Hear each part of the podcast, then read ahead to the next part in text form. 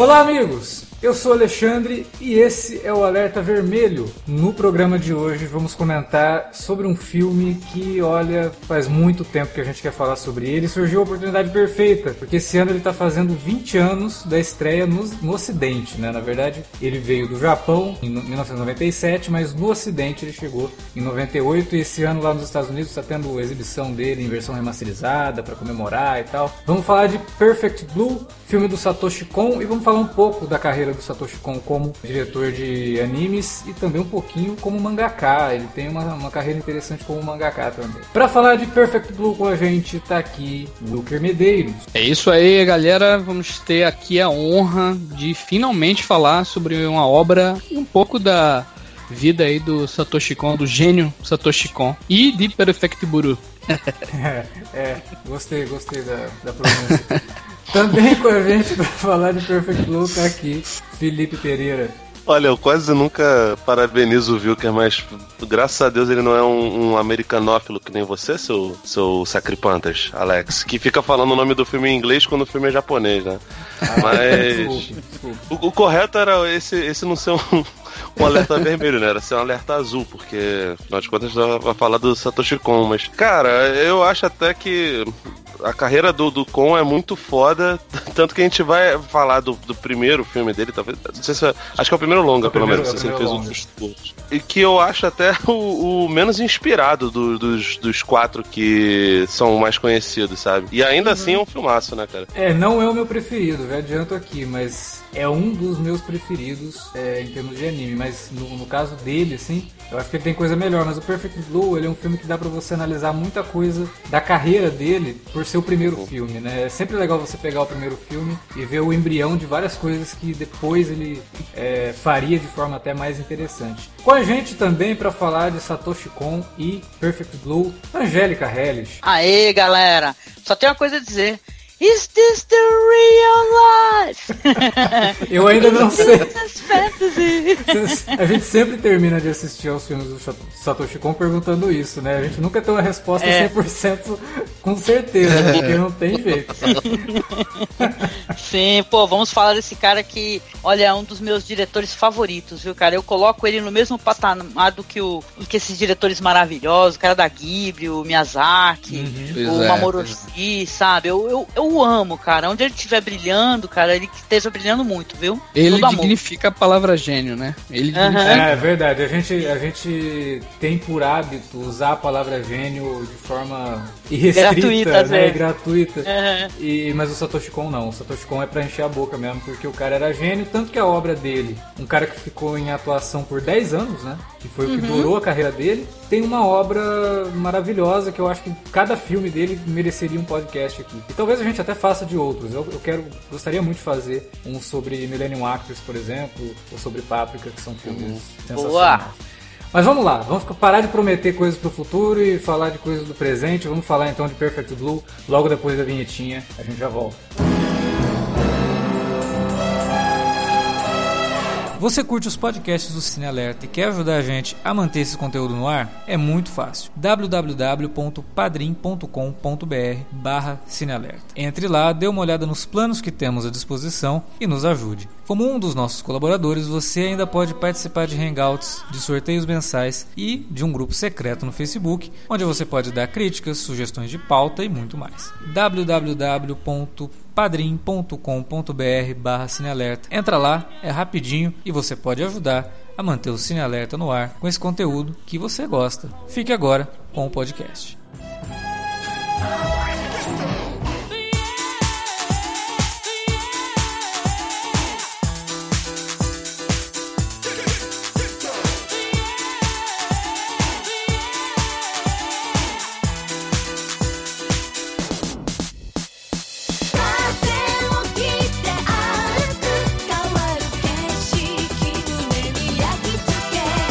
Eu comentei ali no começo, né, que pouca gente sabe que ele, na verdade, antes de ser diretor de cinema e roteirista de, de, de animes e tudo mais, ele começou a carreira como mangaka meio que por acaso. Ele começou a fazer alguns mangás na época do, da faculdade e acabou sendo selecionado como revelação, né, na época. E falou, pô, acho que vou dar, dar conta de viver disso, né? E começou a fazer algumas coisas e nos anos 80 ele se envolveu em alguns mangás, inclusive fazendo parceria com ninguém menos que Mamoru Oshii, né? Uhum. É, e o cara depois foi ser assistente do, do Otomo no Akira, né? Otomo, é. E é, até antes disso aí, ele era, assim, um artista por essência, né? Ele quis, inicialmente, né, ele se formou em designer gráfico e ele quis trabalhar com pintura, né? Depois é. que ele veio ser essa questão de ilustrador e entrou nesse meio aí mesmo, né? Só, só mencionando, já que você tá falando dos trabalhos, assim, do, do Satoshi Kon com outros caras, né? Ele fez o maravilhoso do Rodin Z, né? Que para quem não teve a oportunidade de assistir, né? Que é inclusive a colaboração dele com quem você já mencionou aí, que é do Katsuhiro Otomo, né? Que é maravilhoso. A gente comentou sobre esse, esse longa de animação maravilhoso aí, que é o Rodin Z. O Rodin Saiu remasterizado, viu? Exatamente, saiu em Blu-ray recentemente, né?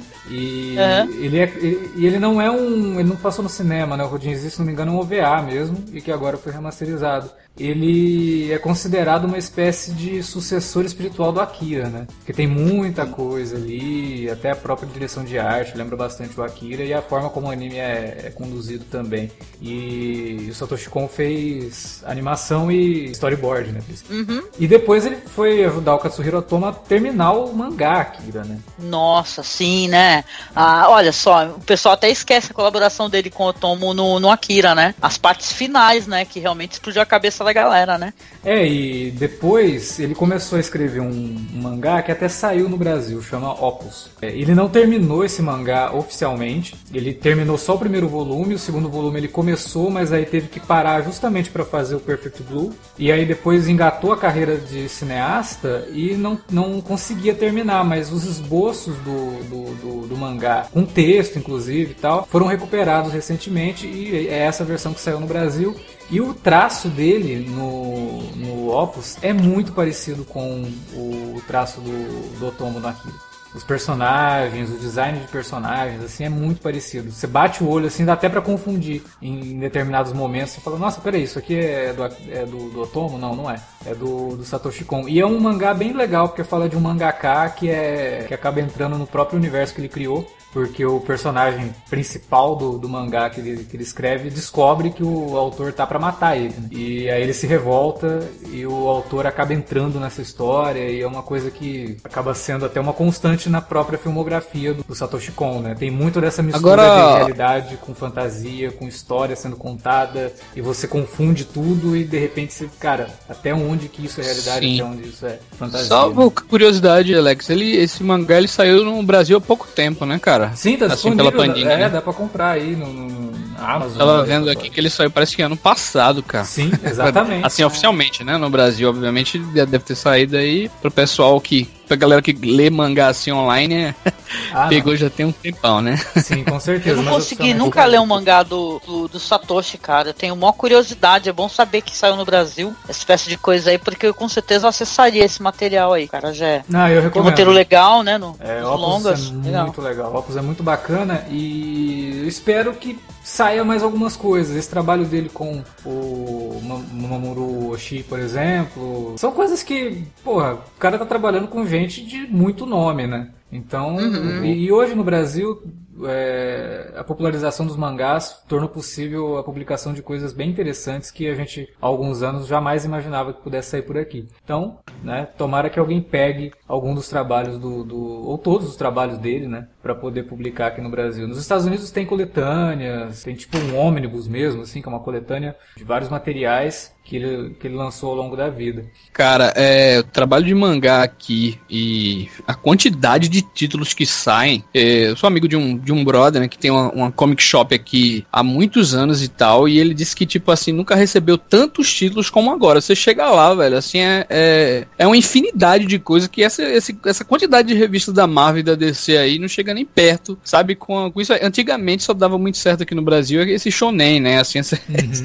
coisa mais pop, é, mais de aventura mesmo, né? Dos, dos garotos ah, é e tal. Se você estivesse falando Mas hoje em dia é muito... de herói, né? Antigamente é. só tinha quadrinhos de herói, hoje você tem editoras que se especializam em lançar quadrinhos que fogem desse padrão de super-heróis e é muito mais. é muito variado, velho. Assim, é. a, os temas, né? É, no, no Japão tem mangá sobre tudo, cara. Você não, tudo, não tudo. tem nenhum tipo de assunto assim que você não consiga encontrar um mangá. Você é porque mangá sobre. É porque tem vários públicos, né, cara? É assim, no, no, Japão, entendeu? O mangá, a leitura do mangá, é, ele é, não tem essa de você é velho para ler, entendeu? É desde criança até velho, executivo. É por isso que tem muita temática, uhum. né? Porque é para muito público diferente, né? Isso é muito legal, né? Essa capacidade que eles têm de, de extrapolar, né, esse negócio. Tem locadora, cara, lá de, é... de mangá. É fantástico isso aí. É... Eu lembro um cara que falou que, tipo assim, os caras para reciclar, né?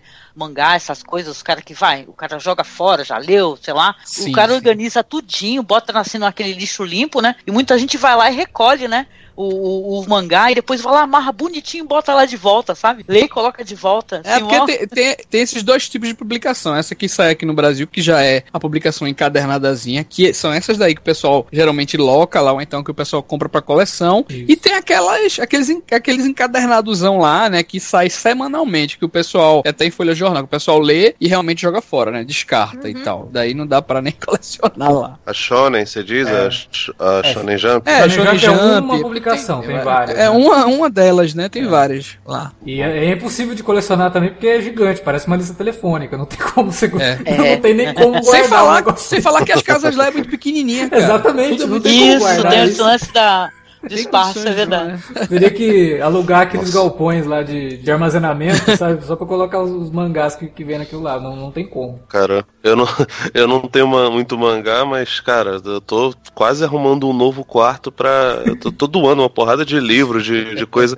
Agora, cara, voltando a falar do, do, do Satoshi, é, eu acabei pegando e, e revendo algumas das coisas que eu não via há muito tempo dele, né? O Alex começou o papo falando sobre quebra de quarta parede parede, né? De, de mistura da realidade. O Alex e a Angélica, na verdade, uhum. começaram a falar sobre essa mistura de realidade e ficção, a coisa do autor estar dentro da, da obra. E, cara, é, é muito doido como o Satoshi faz isso e coloca isso dentro dos filmes dele. Não sei dos mangás, porque realmente, como a Angélica, também não li outras coisas dele, né? É, eu só li é, o Opus, mas... e justo o Opus faz isso também, né? Então. É, então, assim. se a coisa mais, é, mais dentro do mercado de mangás no Brasil recente que chegou tem isso, eu imagino que provavelmente dentro dos mangás deva ter uma, uma coisa ligada a isso, né? E assim, é doido porque o, o Satoshi, quando ele bota essa coisa do, do autor e da obra discutindo as, as paradas, ele apresenta uma coisa meio lúdica, só que ela tá muito longe de ser infantil, né, cara? É assim, ela, ela toca em temas até meio pesados, se você for, for, for analisar é. numa, numa última instância, né? Não é tipo aquele mais estranho que a ficção, tá ligado? Eu acho que talvez ele tivesse intenção de entrar nesse mercado, que é um mercado público mais infantil. Só que a obra que ele começou a, a mexer e tá em roteiro, aí ele faleceu, né? Exatamente. No, no, no, nesse meio tempo, que é o Dream Machine, né? É. Que é Yumi Miro Kikai, né? Isso daí deixou, tipo assim, deixou muita coisa, assim, tanto que ficou stand-by e nunca mais rolou pra frente, né? Infelizmente. Sim. Mas ele tinha intenção de, de ir pra um uhum. público mais, sabe, mainstream, vamos colocar assim, né? É, a última notícia Sai. que se tem do é, Dreaming Machine, né? 70% do filme estava pronto. Só que aí não tem grana para terminar. E eles estavam também é. procurando um outro diretor que conseguisse fazer jus à visão do Satoshi Kon, que é uma coisa difícil. É né? É, que dê continuidade para encerrar isso. Só que eles estavam sem grana e tal, então o negócio está meio parado. Mas é uma, é uma coisa que eu acho que, sei lá, eu espero que um dia eles terminem isso. Pô, a gente vai ter agora o último filme do Orson Welles, né? Não é possível Sim. que alguém não vai terminar o filme do Satoshi Kon, porque é, precisa. Eu gostaria muito de, de, conhecer essa obra que seria a última dele. Ele sabendo que última a saúde visão, dele, né? Pois é. ele sabendo uhum. que a saúde dele estava se deteriorando, o que, que ele pode ter colocado dessa experiência pessoal dele nessa obra, né? Eu, eu acho que isso poderia ter realmente trazido coisas muito, discussões muito interessantes, é, como o Felipe falou que tra traz muita coisa até adulta. Eu acho que o Perfect Blue, no caso, seria uhum. talvez o mais pesado de todos, assim, porque é uma coisa que você se sente até um pouco mal em algumas cenas. Você fala, nossa, cara, É e a intenção é essa, né? É, e, não, a intenção uhum. é essa. E é uma animação, Sim. né? É... Eu acho que certamente é o mais violento, viu, cara? Assim, é, é o mais gráfico, é o mais violento. Gráfico, né? É, é muito gráfico. pesado. Cara, mas aí que tá, tipo,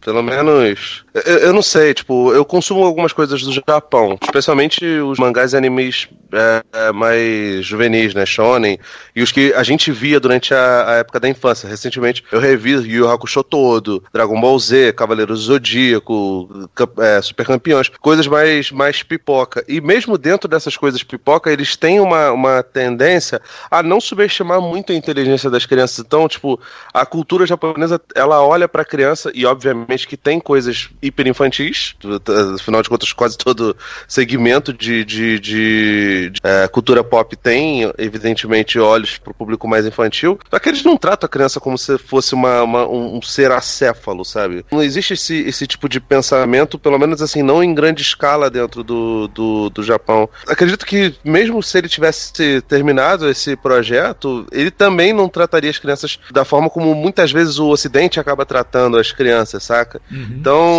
eu, eu, não tenho tanta certeza de que, de que eu, ele também tenho... não, não, tocaria em, em, pontos complicados. Não, eu tenho certeza que não seria, porque o, o Dream Machine, o, o, que te, o que se sabe do Dream Machine é que seria um mundo aonde é um mundo onde os robôs, né, eles sobreviveram aos humanos que os criaram. Eles ficam soltos pelo mundo.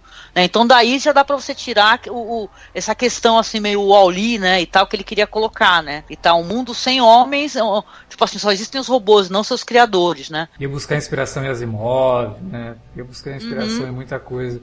Porque tem, tem muito nessa questão do delírio e do personagem não saber o que está acontecendo, se é real, se não é. Eu vejo muito do Philip K. Dick no trabalho do, do Satoshi Kon. E uhum. o Perfect Blue, por exemplo, é muito é, Philip K. Diano, se é que existe essa, uhum. essa expressão, nesse sentido, assim. Tanto que é, é, uma, é um, é um filme difícil. Ele tem uma hora e vinte e você termina de assistir meio cansado, mas não porque ele é chato, porque ele é denso. E é. ele é muito pesado e a personagem vive coisas ali que você olha para coisas que a gente vê no dia a dia e hoje principalmente. É engraçado porque esse filme, ele é de 97, ele foi escrito durante 95, 96, né, e acabou sendo lançado em 97 no Japão, mas ele prevê a fanbase tóxica que a gente vê de certas coisas hoje nas redes sociais, né? Ele estava uhum. no prim nos primórdios de fórum da internet. Primórdios da internet, né, cara? E ele já prevê isso. mesmo. E tanto que a personagem principal, ela não conhece a internet, ela precisa ser apresentada, né, o que, que é a internet. Eu diria que esse filme hoje, Alex, é, ele é muito mais atual do que ele era em 97. Exatamente, sabe, é uma assim. loucura isso, cara. Sim. É muito louco é isso aí, cara. Porque isso. esse lance das redes sociais. Ele assim, prevê o futuro, né? É. Cara, ele traz pra mesa esses debates assim mais abertos entre essa coisa de do que você posta e do que as pessoas veem, tá ligado? Como as pessoas encaram aquilo que você postou, tá ligado? A gente tem uns exemplos assim muito bizarros e assim de frases e colocações erradas, né? De muita gente que hoje assim, fala uma coisa e, tipo assim, toda a carreira do cara vai por água abaixo, né? Hora realmente ele revela, assim, um, Uhum. um babaca, né? Um preconceituoso realmente e tal. Ora, o cara se expressou errado e tudo que ele fez vai, vai ser julgado para sempre. Pra... Exatamente, cara. cara. É do, bancado, do cara, da mina, quem for. Né? É. é. Esse pensamento de tipo quem você é e o que pensam de você, tá ligado? É, e, e, não só isso, né? O comentário que ele faz sobre como que o fã enxerga o ídolo. Né? Sim. A primeira sim. cena do personagem que seria depois o Stalker, da personagem principal, ele tá, ela tá fazendo um show e aí começa com ele olhando pela perspectiva né, da mão dele, ela dançando na mão dele como se Sim. ele tivesse ela no controle. Ele a possuísse. Exatamente, é, como, como, se ela fosse, fosse uma bonequinha um produto, né? dele. Né? É, como se ela fosse uma produto, bonequinha, é. um produto dele, um objeto. Então o filme é. já começa com isso e você fala, caramba, né? A gente viu agora por conta do Star Wars como que os Sim, fãs reagiram à, menina que, que faz lá, a Rose Tycho, né? É, a personagem Rose Tycho, que a atriz teve que sair da internet porque começou a ser assediada de forma imbecil, né? Por, por fãs de Star Wars que não, imagine, não, não, não aceitavam aquela personagem no, no meu Star Wars, né? Como assim, né, gente? Não, não e dentro desse funciona. contexto, Alex, do meio Star Wars, é, existem diversos casos aí de fãs que, ou pessoas que consomem, né, o conteúdo de alguém de maneira geral, que quer ter mais voz e razão de que o próprio artista que ele gosta, cara. Cara, sabe? hoje eu vi uma é, discussão filme... que eu achei, assim, de, um, de uma, uma imbecilidade tão grande. O Neil Gaiman colocou no, no Twitter dele algumas informações sobre como que ele começou a escrever quadrinhos. Que o primeiro quadrinho dele publicado foi Orquídea Negra. Aí um monte de fã falando, não, seu primeiro quadrinho publicado saiu no 2000 AD. Ele falou, gente, eu escrevi o quadrinho, eu sei qual foi o primeiro quadrinho que eu publiquei. eu tô ligado no que eu fiz. Quando eu fui na, na, na, DC conversar com a Karen Berger e com o Dick Giordano, que eram os cabeças da DC na época, eu e o Dave Maquinha, a gente estava escrevendo Violet Cases, e aí pediram pra gente fazer o Orquídea Negra, a gente fez. A HQ que, eu, que tinha saído pela 2000 AD é, é uma história de sete páginas. Não é uma HQ minha, autoral, né, com, com todas as minhas marcas, né? Aí entrou um cara discutindo com ele, velho. Tipo, peraí, meu. Você tá discutindo com o cara sobre a própria carreira dele, tentando falar Isso pra é ele. muito maluco, cara. Isso é muito maluco.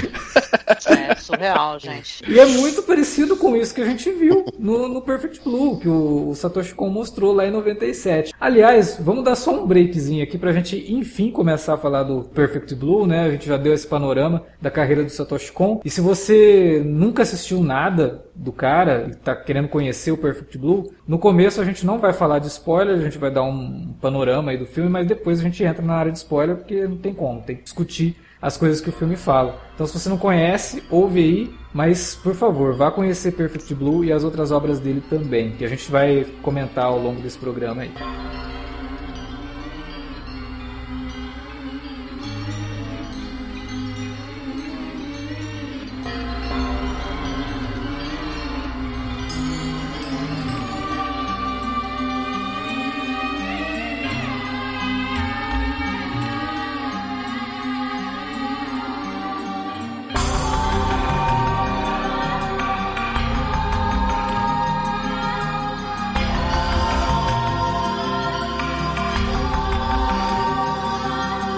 Antes da gente começar a falar, eu queria só mencionar com vocês aqui pro ouvinte também, porque o Satoshi Kon, é claro, ele teve as colaborações dele aí, é, junto com o Katsuhiro Otomo, junto aí, a gente falou do Mamoru Shi, e ele teve lá a colaboração dele enquanto roteirista, né, lá no Memories, Isso. né, que ele, o, o, segmento lá, que é o Magnetic Rose, gente, é um, uma das coisas mais lindas é.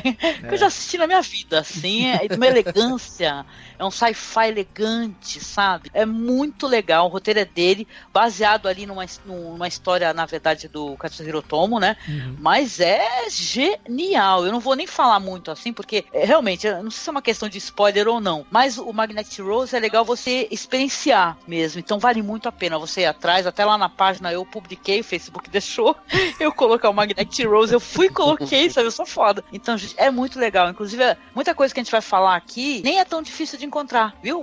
Por exemplo, é, só mencionando, eu também consegui assistir no YouTube, em HD, o Perfect Blue. Ou seja, você consegue assistir lá, gente, de boa, com legenda, remasterizado. Poxa, vão atrás, viu? É, hoje em dia não existe mais desculpa para não conhecer certas obras, né? É, e a obra do Satoshi Kon é curta, gente. O cara teve 10 anos de produção, né? É, o, é o Perfect Blue, Millennium Actress, o Tokyo Godfathers, que é maravilhoso também, e o Paprika. É, Papurica.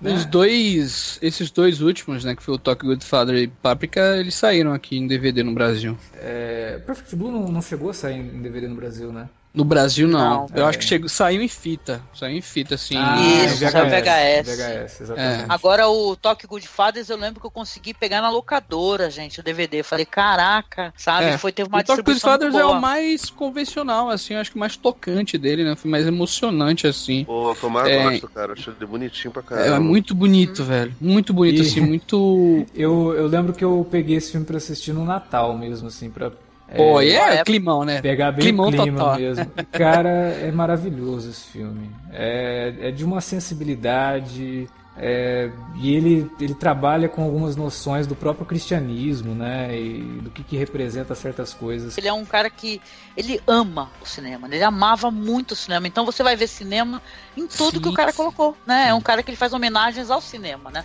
É, cinema o... japonês, cinema americano. O Perfect Blue tem muito do cinema norte-americano de suspense, por exemplo. Né? Tem, tem coisas ali que parece, por exemplo, essa, essa coisa da atriz não saber se está vivendo dentro do filme e as coisas se confundem um pouco. Lembra um pouco algumas coisas do Brian De Palma, né? É, mas tem coisas do Hitchcock. Eu não lembro quem que foi que falou na época que saiu Perfect Blue.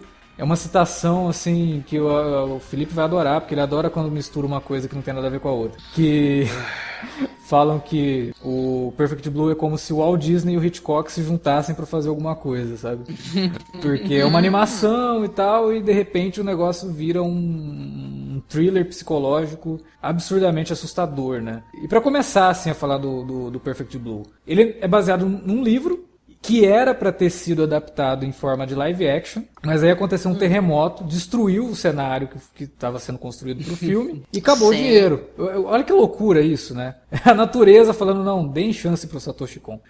Aí, tipo, é. os caras não tinham mais dinheiro para reconstruir aquilo. Chamaram o Satoshi Kon e falaram, não, vamos fazer uma animação, porque a gente já tá com os direitos garantidos aqui, vamos, né, usar os direitos para fazer a animação. O Satoshi Kon não leu o livro, pegou a premissa básica da história e escreveu um roteiro. Então, assim, ele ah. não é uma adaptação fiel do livro. Sim, tem é muita verdade, diferença. Não, Depois, tem... na parte de spoiler, a gente vai falar assim, é. algumas diferenças não. e tal. Só uhum. que, tipo assim, é, o Satoshi ele mira em um tema específico e o livro mira em outro tema específico, assim. Só que eu acho que os Sim. dois, assim, são, são muito fortes, assim. Tanto a obra do Satoshi, é, do ponto de vista cinematográfico e temático, é forte, como a do Temaxio é extremamente forte também no que ele quer falar. É um livro, é quase um livro denúncia, sabe? Assim, o, o que ele fez. É, muito bom. Eu queria até mencionar mencionar que, assim, o, o livro do é Yoshikazu Takeuchi, né, o nome, se eu não me engano, é uhum. é Takeuchi Yoshikazu, não sei o que é, às vezes inverte, né? É. O livro é de 91. e, gente, é, a, a questão da idol, né, que inclusive o Satoshi também trouxe para a história, é, é, é, eficaz o jeito que o Satoshi trata, mas o jeito que o autor, eu não tive a oportunidade de ler o livro, gente, o livro nem saiu no Brasil, saiu nos Estados Unidos, tá? Tem em inglês, né, para quem pode comprar pela Amazon e tal, né, sei lá.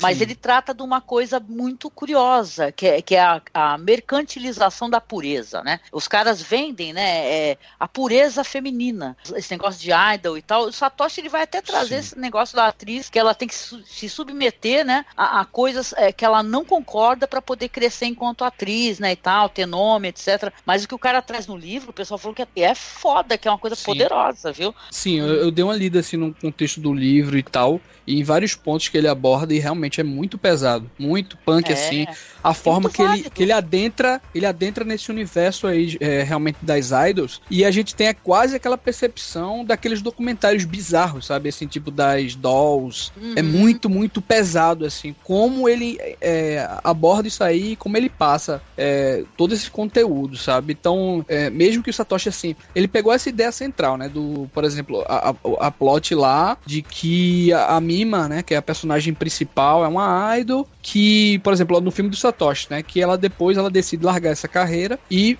se tornar atriz, né? No livro do cara, não. É outra coisa. É, é algo mais simples, assim. Ela já tá um pouco mais velha e Isso, ela, ela decide. Que, que, é mais nova, né? E, e, e também abrir mão de algumas coisas e, tipo, se entregar realmente a, a, fazer, tipo, ensaios eróticos, sabe? A, a, a, algumas coisas assim ela tem que abrir mão mesmo, né? para tentar trazer de volta e resgatar a, fama, né? De alguma maneira e tal. Então livro ele aborda mais essa, essas questões assim dentro disso aí. E o Satoshi ele já vai para um outro lado, né? Ele já faz um outro Sim. trabalho aí. Ele simplifica a história, né? Ele, ele dá um ponto de vista de algo é, e que é algo também que você consegue identificar é, é fácil identificação, no, no, como a gente falou no, no, primeiro bloco, né? De você olhar para aquilo e falar, cara, a gente vê isso acontecer com é, atrizes ou com cantoras que né, precisam fazer certas coisas. Ele traz poder... o drama policial também, né? É, ele traz o drama policial. Ele traz elementos que, que é muito maluco, elementos né? do cinema. É, né? porque, por exemplo, o drama policial não faz parte da história, faz parte do, da história dentro da história. Mas de repente ele, como sim, ele coloca um negócio e fala, mas peraí, isso daí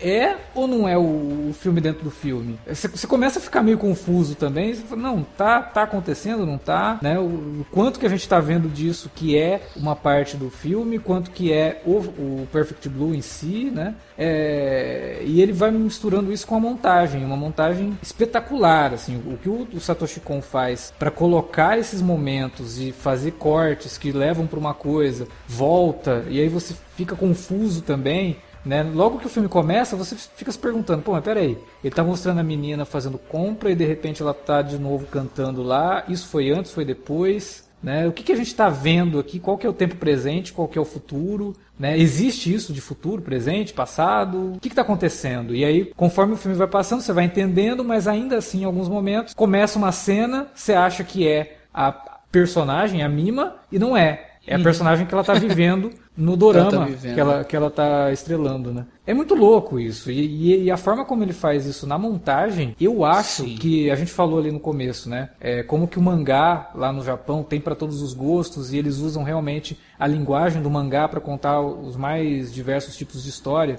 O que o Satoshi Kon faz aqui é pegar uma história que ele poderia muito bem ter feito no live action, mas como ele escolhe fazer ela como um anime, ele tem muito mais liberdade, fluidez de criar momentos que se fosse um live action talvez não ficariam tão legais. Mas o anime é, através do desenho ele consegue expressar muito mais coisas visuais, né? Exato, assim, pela fluidez, pela liberdade que ele tem para poder fazer algumas coisas ali que só funcionam realmente por ser um anime, cara. Ainda bem que não fizeram o live action, ainda bem que virou um anime. Em 2002 saiu um live action, mas não tem nada a ver com o anime. Ele é uma adaptação do livro, né? Ele não é uhum. uma versão do anime em live action nem nada. Ele é uma adaptação do livro mesmo. Foi dirigido inclusive por um cara que vinha de cinema erótico, né? É um cara que tinha feito alguns filmes eróticos da, daquele subgênero, né? Pinku no Japão. Pinku Movies. É, exatamente. É muito bom esse gênero, por sinal, já assisti algumas coisas. Esse diretor, inclusive. É, não, esse diretor, inclusive, tem uma, uma carreira bem interessante, que os filmes dele parece que discutiam bastante a própria questão da artificialidade do, do, do sexo nesses filmes eróticos, sabe? E... Não, mas os Pinku, é o, o Will que deu risada, mas os Pinku tem um monte de Pinku que ele critica um monte de coisa interessante, cara. Sim. Entendeu mesmo? Blind Beast, sabe? Tem uns filmes fodões aí que é tudo Pinku. É. Cara, cinema é uma coisa que te dá a possibilidade de fazer, de, de, comentar muita coisa, sabe? Os gêneros, assim, você pode abrir a imaginação e, e comentar várias coisas independente do gênero. Tem filmes eróticos feitos na década de 70 que tem mais substância do que o filme que a gente vê hoje. Império dos Sentidos, ah, Tabu. Aí é... é. aí é complicado, aí é bronca, né? Logo, logo o Império dos Sentidos, a Angélica já começa aí.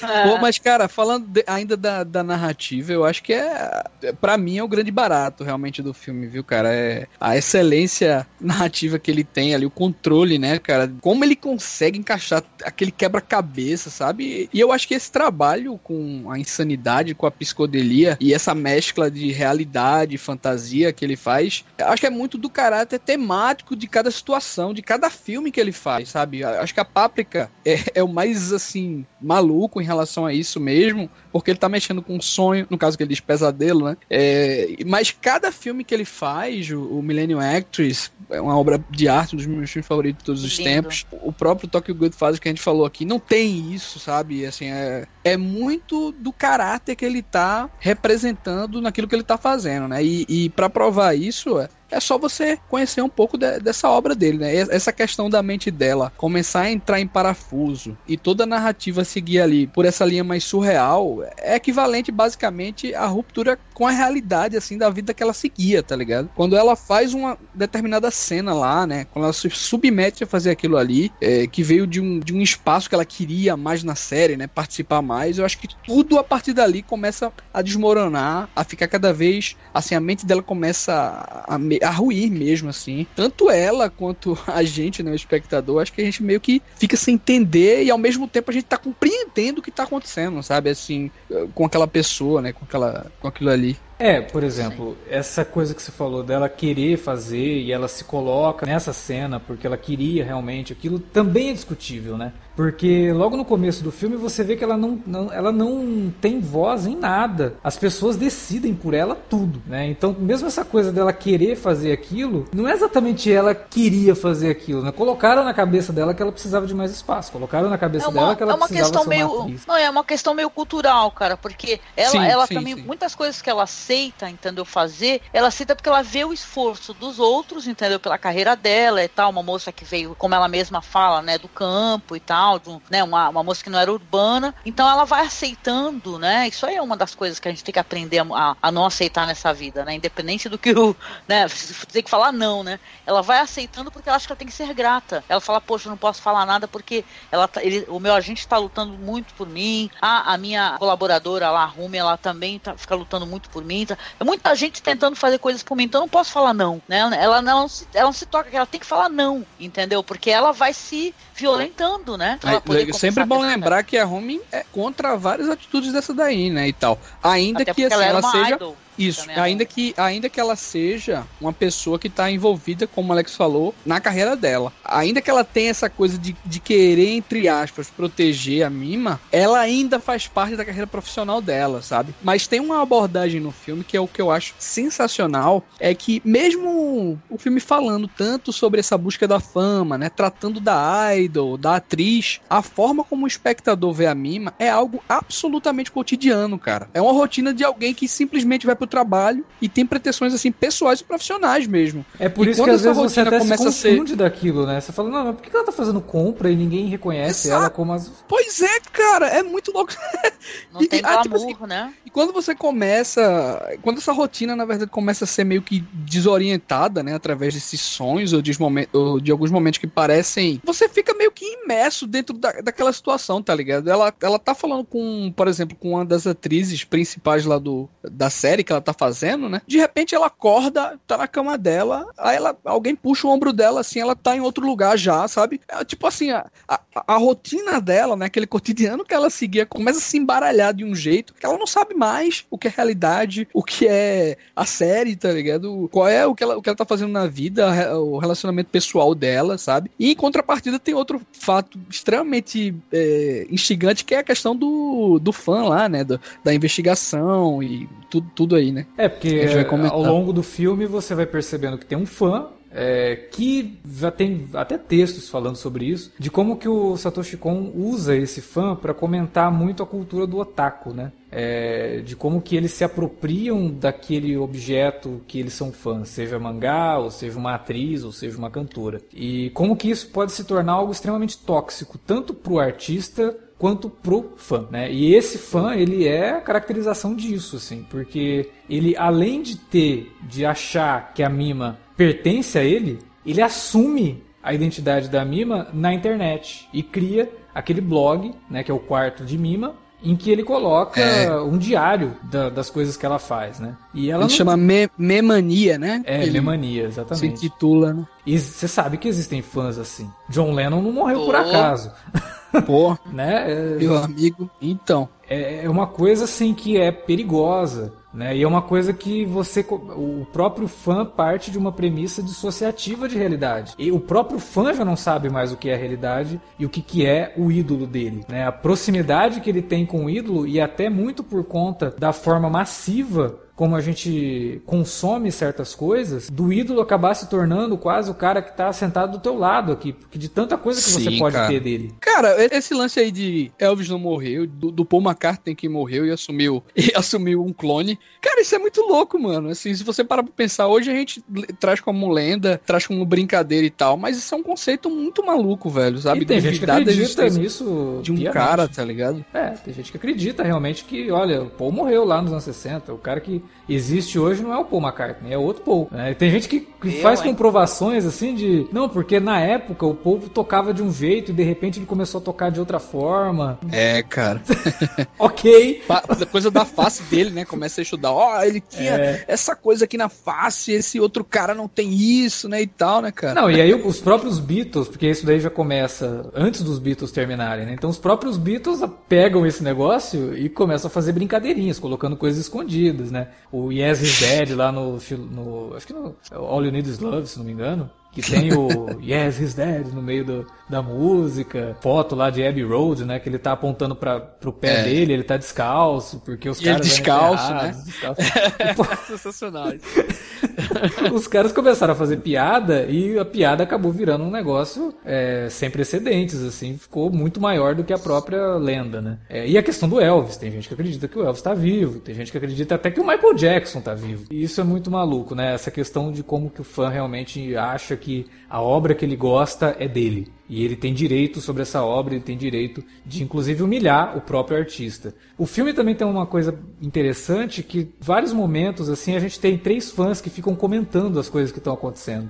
O filme corta assim para algum momento que esses três fãs estão reunidos conversando, falando: "Nossa, vocês viram lá o que ela fez? Tirou aquelas fotos? Ah, sei não, hein? Essa mima aí". A, a imagem dela vai se deteriorando perante os fãs e esses três fãs meio que representam os diálogos que os outros fãs também têm, né? Que o Japão é um país machista do caraco, né? Sim. Ao mesmo tempo que eles são famosíssimos aí pela questão sexual, né? Uhum. Que tem de tudo, né? Que você possa imaginar, né? Os mercados de sexo, etc. É um país machista aggressive, né? Ele é ditado pelo patriarcado, realmente, né? Sim. É totalmente Tem até aquele documentário lá, o, que é, a gente fala, eu falei do Império, Império dos Sentidos, tem um documentário francês aí que é L'Empire des Sens, né? Um negócio assim que está fazendo uma sátira com o Império dos Sentidos e mostrando que é tipo o país do sem sexo, entendeu? Os caras, ao mesmo tempo que eles têm uma, uma, uma, vamos colocar assim, eles têm um erotismo profundo, né? Inserido uhum. na cultura deles, eles têm um machismo e tem a questão deles não conseguirem se relacionar sexualmente, nem, às vezes não sexualmente, apenas não conseguir se relacionar com uma mulher.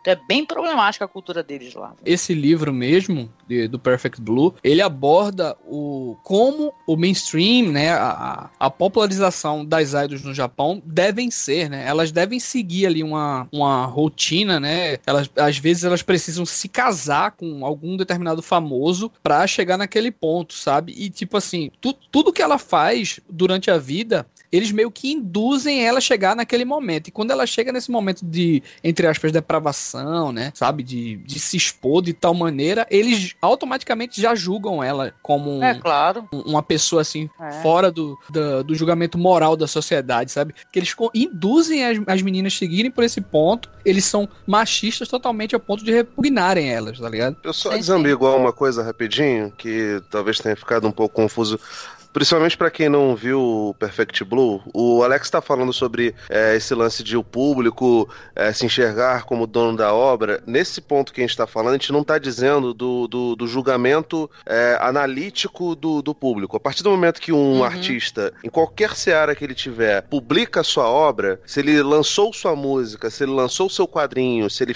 lançou seu filme, a parte da, do, da digestão desse tipo de arte é única e exclusivamente do público. E qualquer tipo de mensagem que chegue ao público, a priori, né, se não for obviamente movida por algum tipo de preconceito, é extremamente válido. Porque claramente um artista pode passar coisas subliminares, coisas que ele sequer sabe que está passando, e um, uma pessoa do público, ou um crítico, ou um analista, é, consiga extrair dali algo que teoricamente o artista não queria colocar dentro da obra. A gente não está discutindo isso. Não, até porque se a gente estivesse discutindo... discutindo isso, pode parar de gravar o podcast, né? É, é, cada um tem uma interpretação, muito, né? Sim. Muito subjetivo, a gente é. não está discutindo isso. O, o, grande problema aqui, é, para mim, é isso. Esse é o principal dedo na ferida que o Satoshi está colocando, né? Dentro do, do, do filme dele. Especialmente sendo um cara que não leu o livro, que não consumiu o livro como um todo, o que, aliás, é bem mais comum do que a maior parte das pessoas pensam, né? É,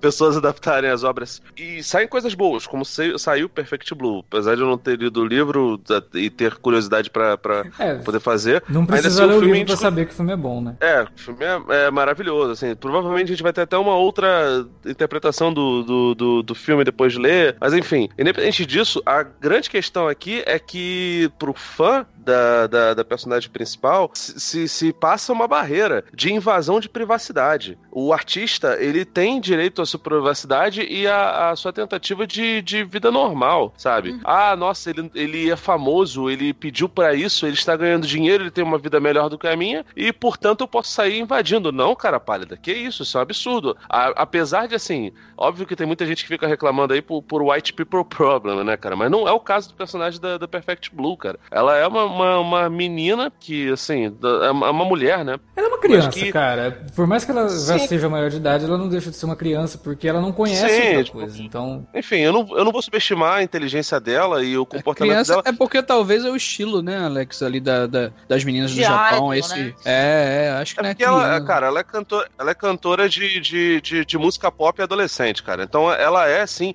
é, em matéria de idade, ela é uma criança. Eu não tô subestimando absolutamente a capacidade dela de julgamento, nem nada disso, mas, cara, a partir do momento que ela, ela se sente obrigada a fazer certas coisas, porque se ela não fizer essas certas coisas, ela não vai corresponder ao desejo do seu público, esse negócio todo, ela se torna refém. E, e cara, a gente tava discutindo agora Isso é muito sobre. Cultural, sobre... Não, tu não acha, não, Felipe? Cara, não, não é, é, só no Japão. Não é, uma, não é só no Japão. Não é uma parada só do Japão. O, a gente tava falando sobre, sobre filmes pornôs que tinham uma linguagem diferenciada. O Deep, Deep Throat, o Garganta Profunda, que eu acho um filme maravilhoso, ele é um filme inteligentíssimo e a Linda Lovelace, ela morreu com, com um complexo terrível por conta da carreira que, que ela tomou e das escolhas Sim. que ela foi meio que obrigada a fazer depois que ela ficou famosa pelo. pelo Não, e ela foi obrigada filme. a fazer cenas desse filme também. Ela foi uma violência absurda. Né, Sim, né, a, tô... Linda Lovelace. É porque a gente vê, por exemplo, a abordagem de um, de um cisne negro é uma abordagem completamente diferente da abordagem de um Perfect Blue, tá ligado? Em Mas de fala de coisas da muito pessoa. parecidas. Ela, te, ela tem que, é que tô falando. superar as expectativas que, que, as pessoas colocam em cima dela. É a mesma coisa. Sim, mas, né? por exemplo, mas de forma diferente. De, a gente vai para o índice de suicídio que existe no Japão por conta dessa, dessa coisa dos do japoneses não se sentirem é, satisfeitos com o atual estado social deles, né? De viverem, na, de trabalhar naquelas fábricas lá é, de domingo a domingo e lá no Japão você tira folga se você quiser, porque folga lá no Japão não é abonada, como aqui no Brasil. Então uhum. o cara se sente na obrigação de trabalhar todos os dias, tá ligado? E ele chega num determinado momento da vida dele, ele sente que, tipo, não conseguiu atingir, ser útil sabe, dentro da sociedade, sabe? Então eu acho que o próprio Japão carrega isso. E essa personalidade da Mima é muito típica de uma idol, tá ligado, Alex? Assim, essa, essa coisa é, infantilizada. Cara, mas é, é, é típico, mas é um negócio que de certa forma é universal, porque se você pega, de novo o exemplo da Lovelace, a porra do, do filme lá com a Amanda Seyfried é um filme que tem um roteiro, assim, horroroso, perto da história da, da, da, da mulher, tipo, ele, ele, cara, é um filme extremamente maniqueísta, Angélica, você provavelmente ia passar muita raiva se visse, sacou? Se,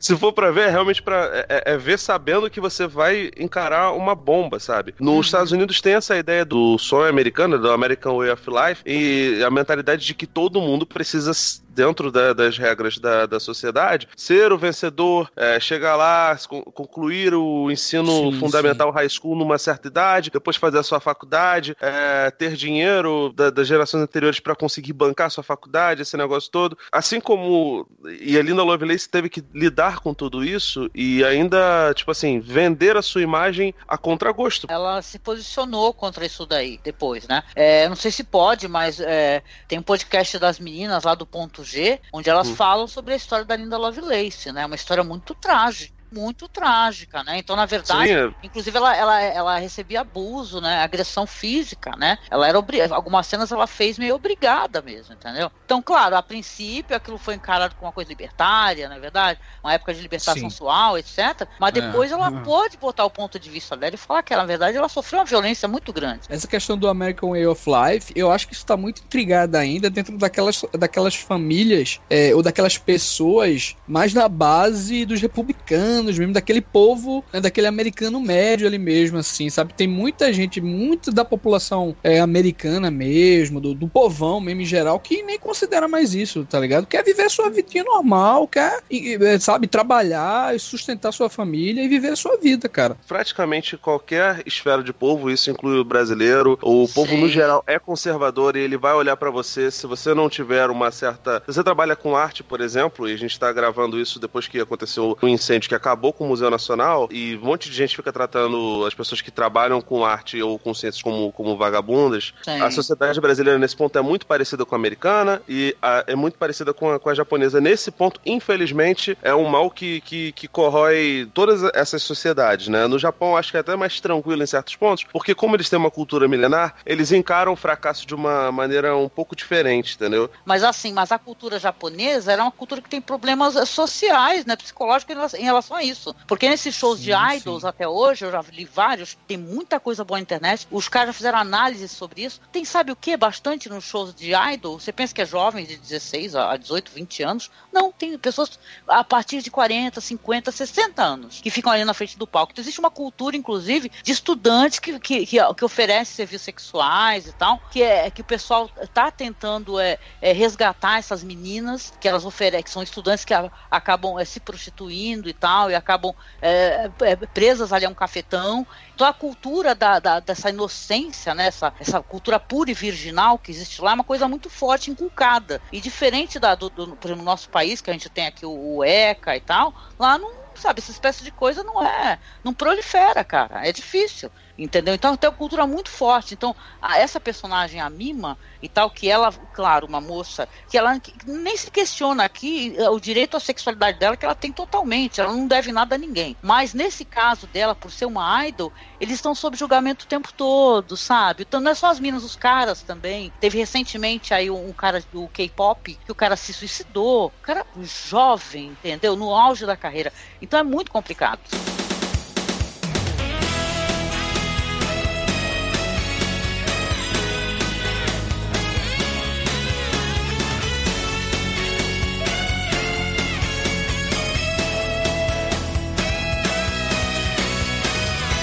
Bom, a gente já deu um panorama mais ou menos do que, que é o Perfect Blue. Se você ainda não assistiu ao filme, é o último aviso, né? Agora a gente entra na parte de spoilers, então fique avisado. Se você não, não viu, vai tomar spoilers. Se você já viu, continua com a gente aí nessa discussão. Wilker, você quer fazer uma ligação aí com uma outra coisa envolvendo a questão das idols, né?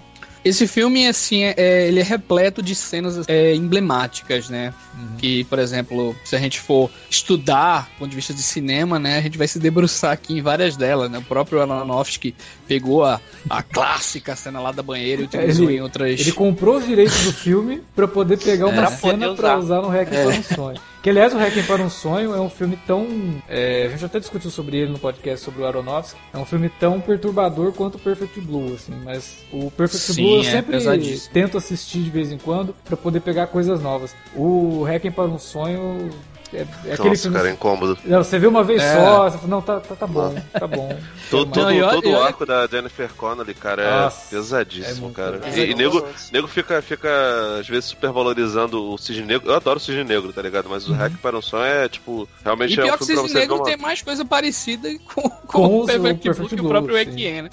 Mas eu queria falar de outra, na verdade, de outra cena, velho, que é a cena do assassinato do fotógrafo, que ele faz um ensaio lá dela nua e tudo ali, a forma como ele constrói é muito brilhante, né? Assim, ao mesmo tempo que é extremamente violento, é tudo muito bem construído. A questão dos golpes, né? A forma da violência, o, o refletor ali naquele momento caindo, né? E a, atrás passando aquelas fotos que ele tirou dela. E ela vai golpeando o cara daquela maneira e tal. Essa cena especificamente não tem no livro. Esse, esse acontecimento aí em relação a isso, né? Até porque não tem esse lance da, do assassino, né? Dentro da, do show business lá, é, que tava matando todo mundo. E essa, essa coisa de tipo, quem é que tá matando, né? E tal. Mas ao mesmo tempo, o livro traz um, um, ponto que é muito pesado em relação a essa questão da idol, porque a Mima, em determinado momento, é, é perseguido por esse fã maluco, né, o chamado Stalker lá, e ele sequestra ela, cara, estupra ela, sabe, faz diversas coisas horrorosas e tal com ela,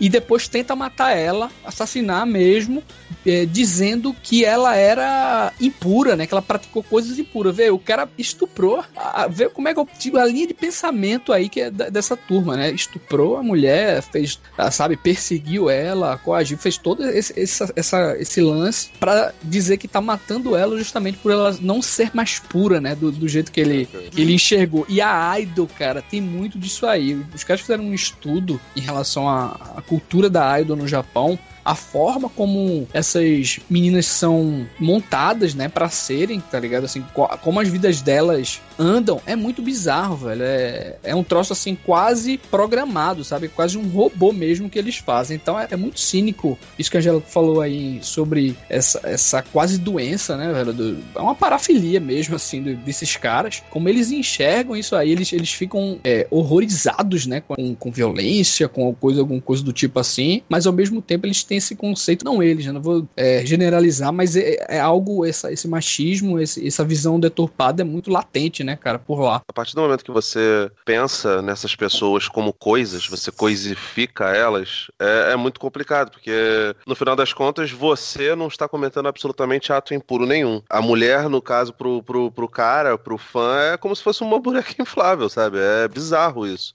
É, é, é ridículo a gente pensar desse, dessa forma hoje em dia, especialmente com movimentos feministas é, se levantando e se popularizando. É bizarro você pensar desse jeito, mas, cara, tá muito distante da nossa realidade, não, cara. Até porque a partir do momento que você tem, tem a possibilidade de, de levantar bandeiras mais progressistas, o, o contrário também acontece muito facilmente, né? As bandeiras Sim. de gente retrógrada e reacionária também se levantam, né? É, é um movimento. Elas só são travestidas, né, Felipe? Só são travestidas dentro do, desse negócio de moral e bom costume, né? É, às, às, vezes nem isso, né? Pra ser bem sincero, tem horas que, que nem isso os caras se dão o trabalho de, de utilizar, o que é bizarro. É escroto, né? É. é exatamente a isso que eu tava me referindo quando eu falei da questão do fã achar que aquela obra é dele. Né? O Felipe até interveio, veio comentar sobre, não, que análise é diferente. Claro, análise é diferente. O que eu falei foi o seguinte: o fã, ele pega uma atriz, por exemplo, e se ela faz algo que ele acha imoral, que ele acha impuro, aquela mulher, ela se torna uma piranha, é uma puta, e não sei o que, né? Não é porque o teu artista preferido é, não correspondeu às expectativas que você tinha, tanto da arte que ele faz quanto da vida pessoal dele, que ele está errado. Ele não tem que corresponder à expectativa de fã. Um artista, ele tem a arte dele que ele precisa criar, independente do que o fã espera ou não. Por isso que entra na discussão quando a gente fala de Star Wars. Então quer dizer que o Ryan Johnson ele não podia pegar Star, o Star Wars que ele cresceu assistindo, interpretar de uma forma porque tem uma parcela de fãs que interpretou de outra e acha que o cara tá errado, né? Hum. É, isso não é análise. Isso é o cara achar que ele é dono da obra e que tudo que façam que é diferente daquilo que ele acha que deveria acontecer tá errado. Cara, eu vi uma entrevista recente da Débora Seco que é, é bizarro, assim. Eu, eu, nem acho ela grande atriz, não, mas ela tava falando sobre algumas coisas que ela tava fazendo no cinema e por que, que ela ficou tanto tempo assim distante da televisão. Ela disse que ela tinha se envolvido num, num relacionamento. Eu acredito que tenha sido quando ela namorou o Roger Flores, que hoje é comentarista da, da, da Sport TV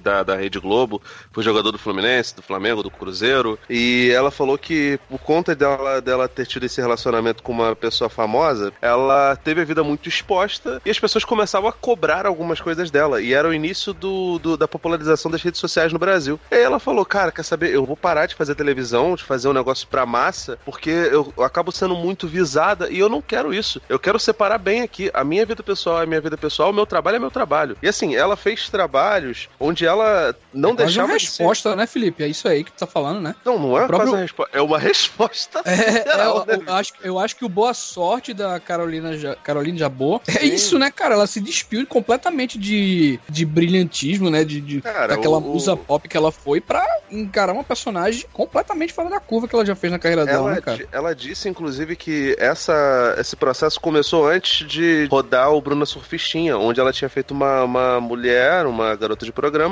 E, enfim, muita gente julgou ela por conta dessas coisas. E quando aconteceu o Bruno Surfistinha, ela teve uma, uma certeza ainda maior disso. Eu não gosto nenhum dos dois filmes, nem do Boa Sorte, nem do Bruno. Eh, apesar de achar o Boa Sorte melhorzinho. E gostar um pouco mais do, do cinema da, da Carolina do que do, do Marcos Baldini. Mas, assim, cara, é, é bizarro. Tipo, ela escolheu fazer cinema, que é uma arte popular ainda, mas como a maior parte do público que vê novela não necessariamente vai no cinema pra, pra, pra poder ver, mesmo com uma estrela da, da televisão como é a Débora Seco, porque ela enxergou que aquela arte, mesmo sendo super expositiva, e nos dois filmes, tanto no Sufistinha quanto no Boa Sorte, ela parece nua, ainda assim não tinha o nível de exposição que tinha na televisão. E não tinha o nível de exposição que era de, de ser namorada de um cara famoso. Então ela falou: ah, agora eu voltei a fazer novela e, obviamente, todo mundo voltou a, a me encher o saco no, no, nas redes sociais. Só que eu hoje tenho maturidade suficiente para poder fazer isso. A Mima não tem isso, cara. Ela é uma menina, é, sei lá, uma young adult, sacou? Ela é muito nova. Ela tem um, um know-how diferente do que tem, por exemplo, a Débora Seco.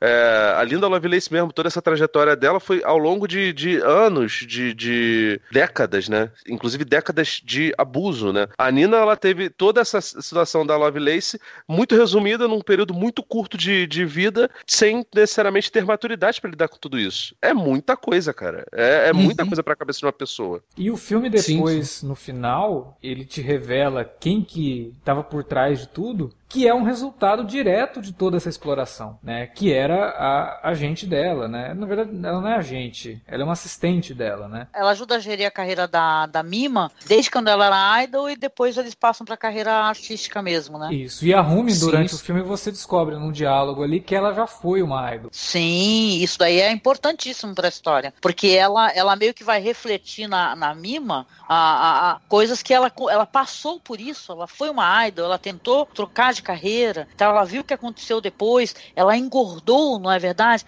Vamos lembrar que na, nessa cultura japonesa também tem a questão que a mulher tem que ser magra e tem que ter uma pele perfeita, né? Ela coloca toda essa frustração misturado com uma admiração e porque a Mima não estava seguindo o que ela acha que a Mima deveria seguir, ela acaba se tornando aquilo. Não, e muita gente fala que a Rumi, ela tem participação até com o fã, tá ligado? Com o Stalker. Ela tem, ela fala cena, que ela tem. Ela naquela cena, isso, naquela cena lá da, da, da, dela com, com o cara imaginando, né, de que a, a verdadeira Mima na verdade, é aquela que tava de lado dele, né? Que tava acariciando ele, que a, estimulando ele, mas na verdade o cara tava drogado, né? Provavelmente foi ela que drogou a própria Rumi, né? Que fazia é, o que é, esse tipo de coisa. Assim, se você não levar tanto em conta teorias do que poderia ter acontecido ou não, o filme ele te dá mais ou menos o que realmente aconteceu. A Rumi mandava e-mails pro cara, se correspondia com ele, falando: não, eu sou a a mima de verdade, você tem que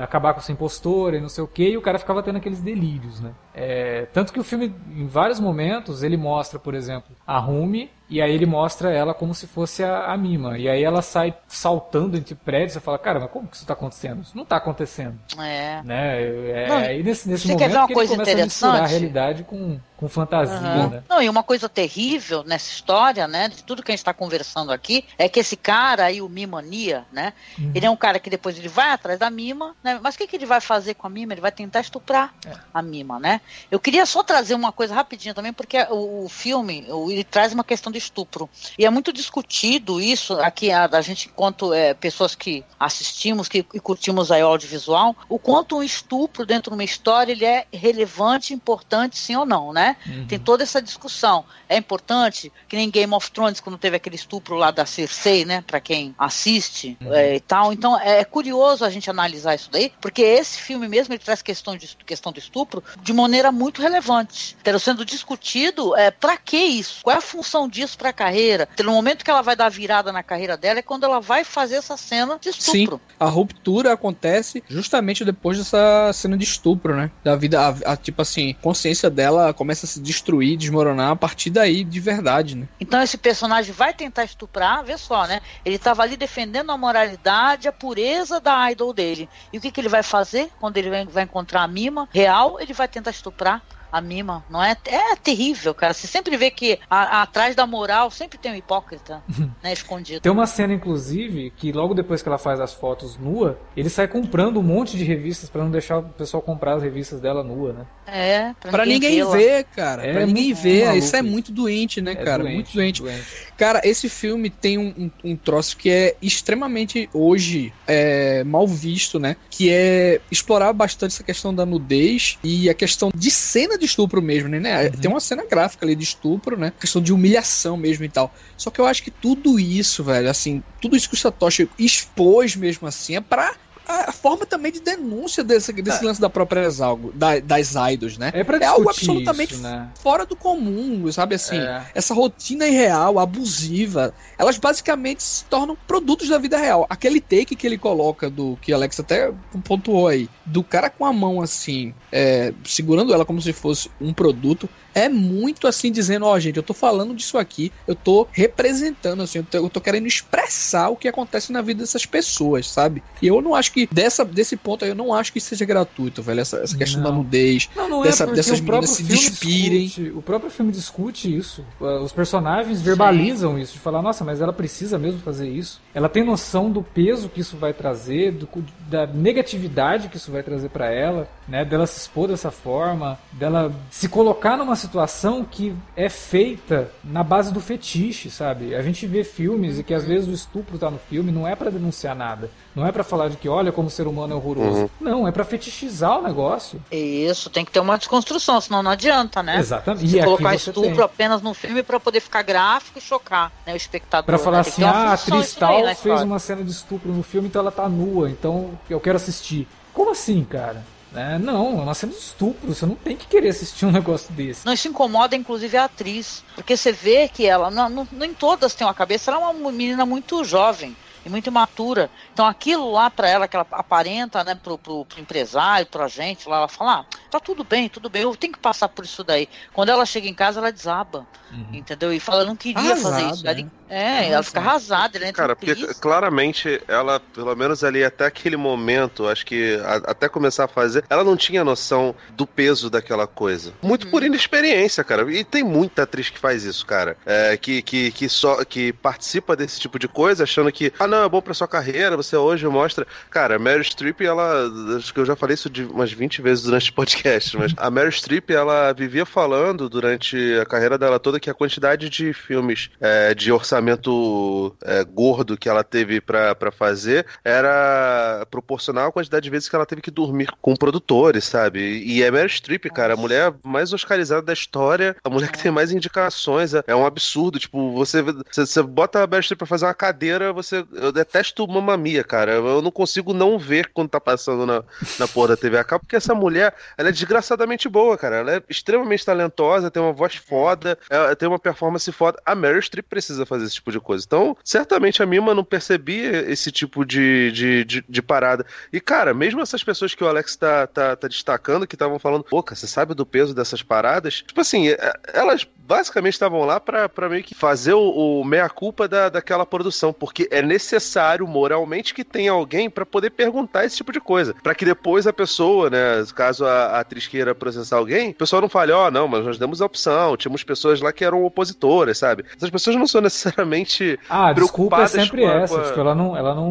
não foi obrigada. É, Ninguém pôs não, uma arma na cabeça dela pra fazer o negócio. Nossa, foi um é. ambiente totalmente tranquilo, sabe? Eu não tô falando que, tipo, sei lá, Playboy, quando chama uma, uma menina para poder fazer foto, que, porra, é um ambiente escroto, que aparece um monte de filha da puta que fica se masturbando na frente da, da garota. Não, não tô falando isso. Mas assim, esse tipo de coisa em que você. É, é, diferente uma sessão de fotos, que pode ser invasiva, evidentemente, de uma sessão de cinema, onde a pessoa tá interpretando um ato, sabe, de, de, de sexo. E, e será marcado pra você... sempre, né? Vai e, que vai tá, e, e, que vai estar tá no, e que vai estar tá num fotograma pro resto da vida dela, cara. É tipo. Sim. Nesse Porra, ponto, eu acho que. Irreversível, O Último Tango em Paris, assim, são filmes. Até, que, até mesmo aqueles atrizes... acusados, né, com a Judy Foster. Acusados, é, o, o, que inspirou o Satoshi Inspirou, né? do Kaplan, é, é verdade. É ele verdade, até, ele até cita, ele cita a Judy Foster, né, no, no sim, quando sim. o agente dela tá tentando ele... convencer ela e tal, ele fala, não, a Judy Foster é, fez isso aí. Faça igual a Judy Foster, ela se é. entregou completamente e tal. Tá você sabe o, você sabe, quando eu tava vendo o filme, assim, nudez em desenho, pra mim não pega tanto, porque, tipo, é desenho, né, você não tem a, a, a tem gente que, que sente atração por, por esse tipo de parada, não vou nem ficar discutindo isso aqui. Mas não é tão palpável quanto é tipo, quando você vê uma cena com um homem e uma mulher, ou uma mulher e uma mulher, ou um homem um homem de carne e osso, né, em live action.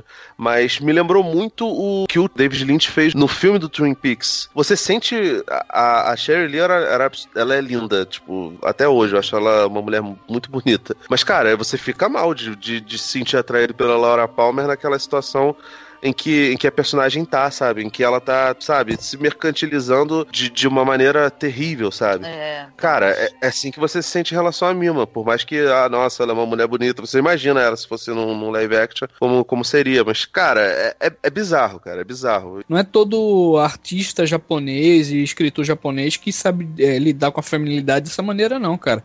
É, uhum. A gente conta nos dedos. Um outro cara que, que sabe abordar assim é, até porque tem muita participação assim de, de amigas né, que escrevem junto com ele também. É uma Makoto Shinkai. Ele tem uma obra assim uhum. muito tocante no que se refere à própria Sim. mulher mesmo, de se autodescobrir e tal. Tá o Jardim das Mas Palavras, isso... né? Your Name. Exatamente. O Satoshi falava que ele preferia escrever mulheres porque homem ele sabe como pensa e as mulheres ele conseguia tanto que todos os filmes dele assim é tudo protagonizado por mulher né é... Eu gosto das heroínas dele, viu? Ele escreve muito bem. Ele escreve muito bem é. esses personagens. Cara, é. o que é a protagonista de Millennium Actress. Millennium Actress é uma obra-prima, eu tinha bem. falado no começo, né? No... Cara, pra mim ele é, ele é quase uma continuação espiritual do, do, do Perfect Blue, cara. É muito bizarro. É, porque é verdade, ela vai narrar a história dela enquanto atriz, Sim. apresentando os filmes, né? Isso é muito bonito, né? Mas você cara, tem um é... fã que a respeita, né? Diferente do fã do Perfect Blue. Sim. Você tem um fã que é, respeita.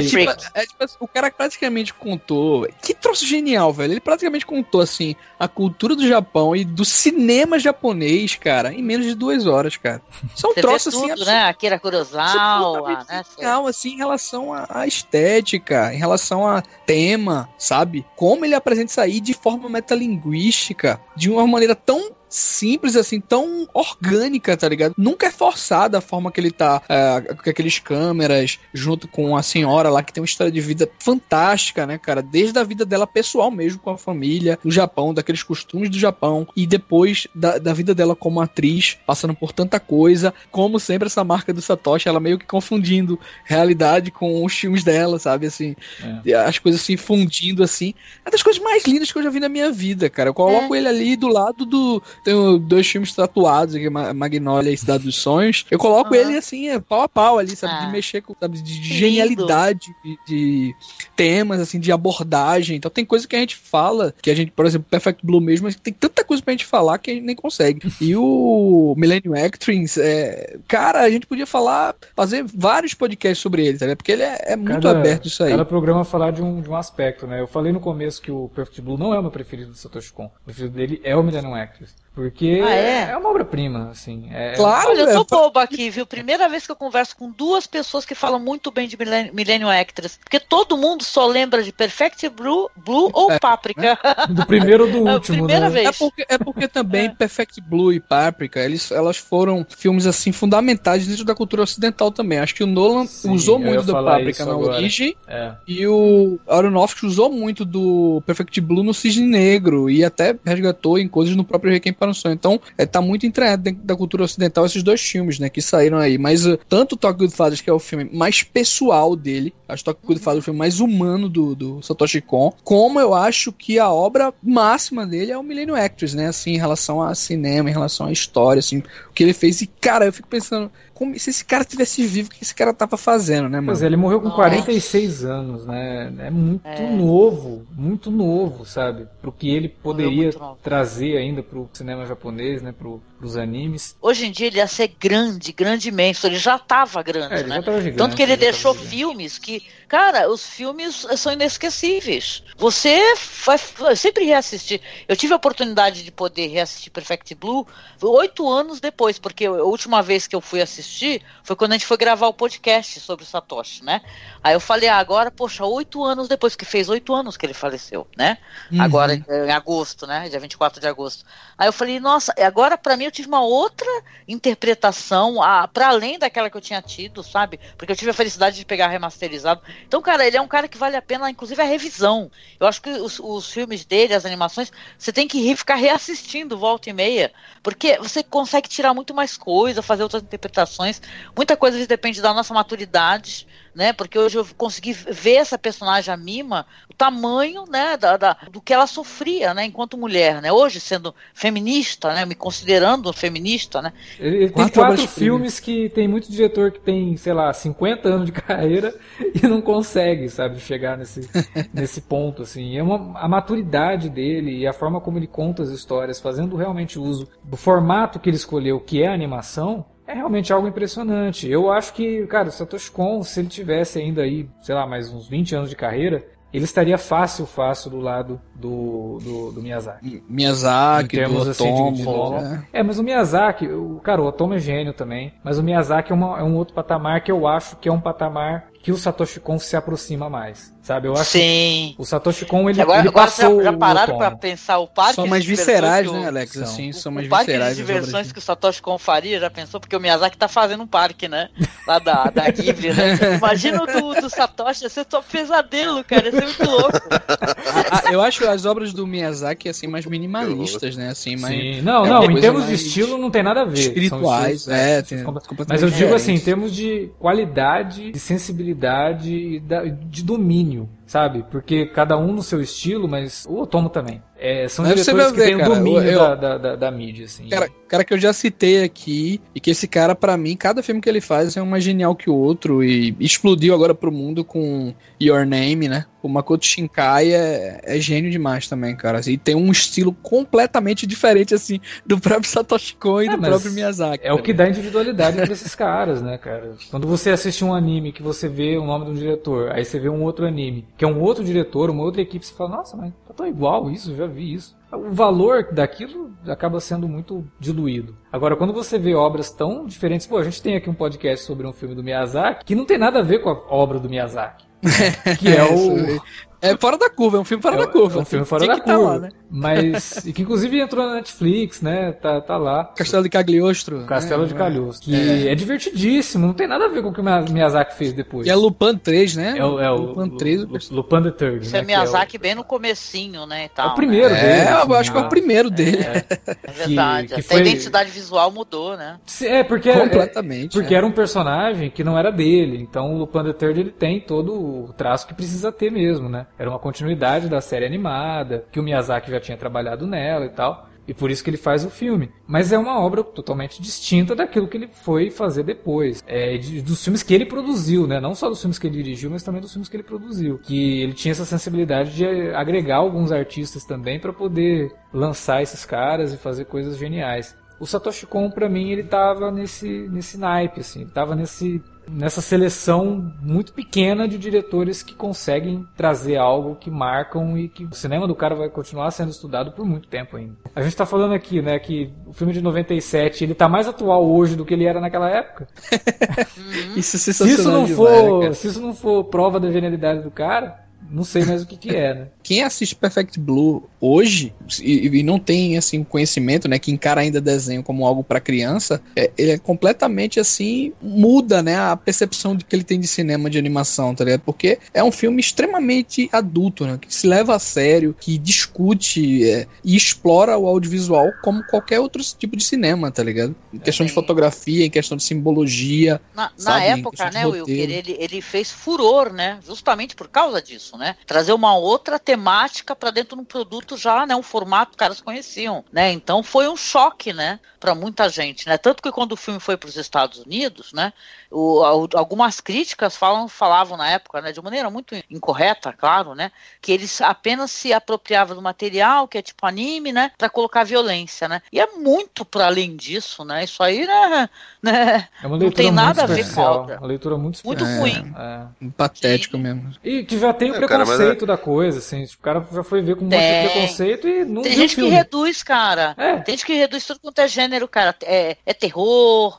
é faroeste, é anime. Isso, isso, isso é parte da mentalidade de que a animação é necessariamente uma coisa para criança, ignorando que tem. Cara, mesmo as coisas da Disney. Tinha coisas muito bizarras. Os contos infantis dos irmãos Green já tinham um, um peso muito grande. A Disney, depois de suavizar algumas coisas nos contos de fadas dela em longa-metragem, ainda assim tinham coisas muito bizarras. O. o pô, tu pega o Branca de Neve, cara. Tem umas paradas meio. O fantasia, cara. O. Não, acho o, que o Alice. Alice é o mais. a mal Alice, tu sabe o que, que é aquilo ali, né? Isso é, isso é maconha, cara. É, é LSD total. Os maiores, é ácidos, é... os maiores ácidos que você pode pensar, assim. Eles nem, eles nem diminuíram, assim, porque, por exemplo, do, do Branca de Neve é, e tantas outras coisas que eles se apropriaram, né? Basicamente assim, para fazer esses filmes dele. O, o da obra do Lewis Carroll ele praticamente transpôs, né? Não, a gente vai transpor mesmo aí, todo literal e as loucuras dele aí visualmente, né? Não, em termos de animação para adultos, o Ralph Bakshi já fazia isso lá nos Estados Unidos há muito tempo, né? Nossa, sim, é. Pô, qual é aquele filme que a gente falou no Fora da Curva também, Alex? American Pop. American, American Pop. Pop. Muito bom. Putz, completamente alucinado, né? Aquele filme, né, cara? Sobre essa questão do Perfect Blue, eu acho que ele é o filme é, que mais me confronta pessoalmente, tá ligado? É, é o que mais. Tal, não é o meu favorito também, mas é o que mais mexe comigo, assim, de, dessa coisa de você olhar para dentro de si mesmo e ver o que é que você é, né, cara? Se enxergar o que é que você quer. Tem essa, esse lance da mudança, né? De você sair dessa zona de conforto e fazer outra coisa, né? Que é, é muito pesado também na nossa vida, assim, na decisão. E quando você chega num determinado ponto da vida, você, pelo menos eu, né, cara? eu fico muito me perguntando assim, caramba, onde eu tô, né? Será que eu não tô saindo do lugar, cara? O que é que eu tô fazendo e tal? E esses filmes, assim, mexem demais, velho, comigo, assim, na, pelo menos na, na minha parte pessoal, assim mesmo. Putz, me traz muita reflexão. E isso é ótimo. isso é ótimo mesmo. Cara. E traz reflexão para como a gente consome tudo isso, né? Pra como a gente consome arte, como que a gente consome cinema, TV, é, quadrinhos e, e, tudo mais. Agora eu fiquei com medo do Vilca, né? Que falou que se identifica aí, se identifica com quem, né? Tomara tá, que não seja com tá mania. cinéfilo, né? Apreciador Socorro, né? espero que você não me, não me admire, porque, pô, se tu vier pra cima de mim, mano, eu vou te dar na, no meio da tua janta. Ai, que absurdo. É, a gente tá comentando muito sobre os filmes do Satoshi Kon, a gente não pode esquecer de falar rapidinho, pelo menos como indicação, que existe uma série do Satoshi Kon, uma série em anime, que é o Paranoia Agent, né? Uhum. que é uma loucura. Imagina, cara, eu comparo o Paranoia Agent como mais ou menos a experiência que a gente teve para quem gosta do cinema do David Lynch, assistir a terceira temporada de Twin Peaks. Porque é um malu... Imagina toda, toda essa maluquice do, do Satoshi Kon e todo essa, esse domínio que ele tem da arte e de montagem numa série de 13 episódios. é basicamente isso que você vai assistir em Paranoia Agent, que também tem uma questão ali sobre um fã meio maluco e tal. Parece que ele estava meio interessado em comentar isso daí. Como mangaka, ele deve ter sentido um pouquinho como que é, porque é, é muito louco isso também. O mangaka, é. a, a relação que eles têm com os fãs é muito complicado. A gente fala de paranoia, gente, né? E é muito importante, assim, a, uma colaboração que tem de um artista, que eu sou apaixonada por ele, gente. Meu sonho, meu sonho é ele vir no Brasil para poder ver um show dele.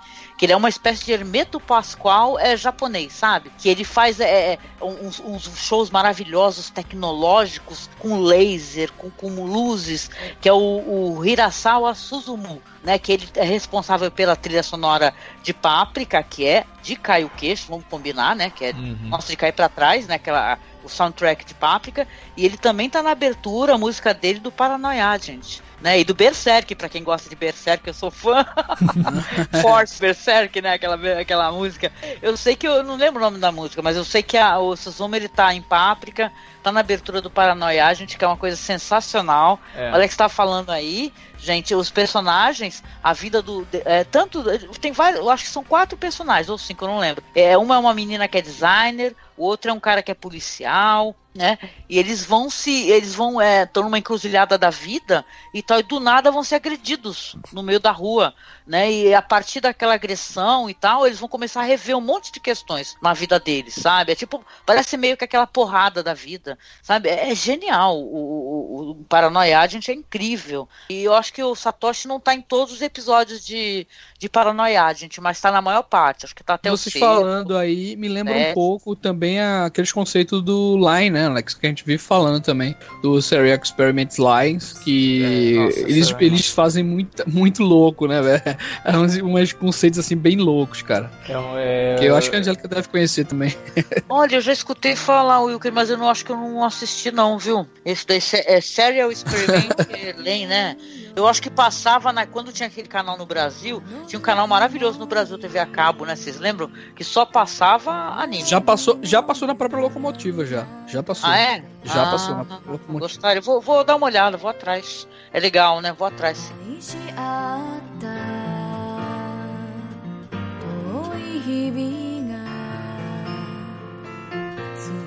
だと思い込ん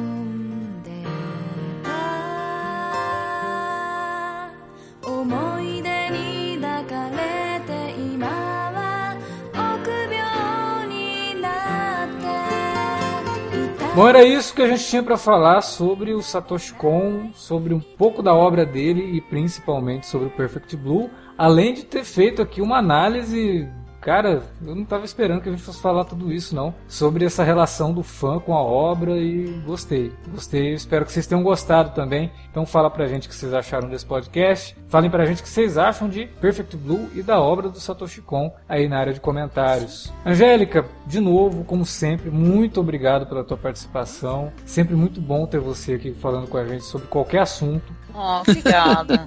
Nossa, desculpa a empolgação, gente. Eu sou muito empolgada para falar do Satoshi também, que eu amo tanto, eu sinto muita saudade. Eu lembro quando a gente gravou o podcast, fez uma, uma leitura dramática da carta que ele deixou, ah. porque o ouvinte, o Satoshi, deixou uma carta para todo mundo, sabe? Para familiares, para amigos e tal. Enquanto ele estava doente, estava bem doente mesmo. Ele escreveu uma carta do coração assim. E a gente fez, eu e o Marcos lá no blog, a gente fez uma leitura da carta para o pessoal poder escutar dentro do podcast. É, é muito bonito, é emocionante. Mas olha, eu falar vou deixar o link, cara, inclusive, desse podcast, né? Porque eu acho que tá funcionando, Alex. Eu acho que deu pau nos podcasts lá do blog. Só ah. tá lá no YouTube, tá no nosso canal do YouTube, que eu passei ah, pro deixa, YouTube. Deixa o link também. Podcast. Mas, é, gente, assim, é uma emoção muito grande poder falar desse cara, porque é, os filmes dele são muito tocantes. A gente não conseguiu nem chegar aqui a, sei lá, 1% talvez do que a, gente, a obra dele signifique pra gente. Porque se, se eu for agora imediatamente reassistir todos os filmes dele, vão todos me emocionar pra caramba, vão me deixar pensativa, sabe? Vão me trazer vários sentimentos. Eu vou, eu vou rir, vou rir muito com o Toque Godfathers, e mesmo com o Toque Godfathers, ele traz a questão do abandono, do, da, do morador de rua, do preconceito conceito. Então ele sempre vai trazer uma coisa profunda, então vale muito a pena. Se você por acaso escutou o podcast, você não liga para spoiler, mas você quer se presentear assim com, uma, com produções maravilhosas, vá atrás. De tudo aí que o Satoshi fez, que ele realmente esse daí vai fazer muita falta, viu? E é um prazer, viu? Obrigada, Alex. Quem quiser visitar a gente, visita lá no nosso blogzinho lá, que por enquanto estamos lá no meio da nossa baguncinha, no masmorracine.wordpress.com. E obrigada. ah, a gente que te agradece. Vai voltar logo, logo para falar de uma outra coisa aí que tá, tem um monte de gente pedindo. Bom, é isso. Então entre em contato com a gente também pelo Facebook ou pelo Twitter, lá no arroba é, Cinealerta no Twitter ou facebook.com barra Cinealerta. Fala com a gente por lá, siga a gente para ficar por dentro do que a gente publica por aqui. É isso, gente. Valeu pela audiência mais uma vez. Daqui 15 dias tem mais Alerta Vermelho e logo logo Alerta de Spoiler com umas estreias aí que eu não tô botando muita fé não, mas a gente tem que comentar porque o pessoal vai pedir. Tomara que seja bom. Valeu, gente. Até a próxima.